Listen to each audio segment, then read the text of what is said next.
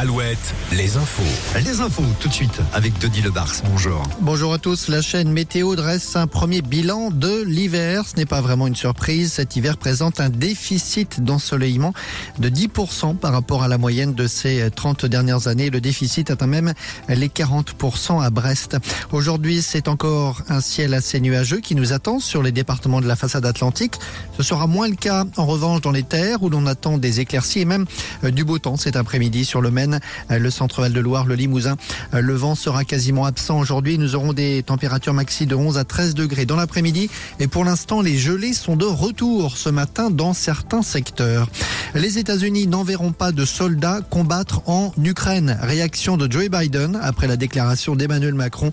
Une déclaration perçue comme un bon signe par Kiev. Londres et Berlin ont eux affiché leur scepticisme comme d'autres pays européens.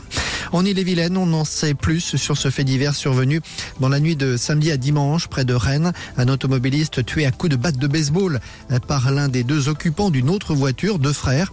C'est un coup de klaxon qui a tout déclenché. L'auteur des coups a bloqué le véhicule avant d'intervenir avec sa batte de baseball. Un homme de 50 ans déjà condamné pour des faits de violence. La victime, âgée de 30 ans, a succombé aux coups reçus au visage. À un chauffard jugé en correctionnel aujourd'hui alors qu'il roulait sans permis en état d'ébriété et sous l'effet du cannabis.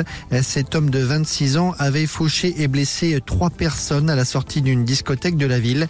Il venait d'avoir une altercation avec un groupe de clients de l'établissement. C'était le 5 janvier dernier et il est depuis en détention provisoire.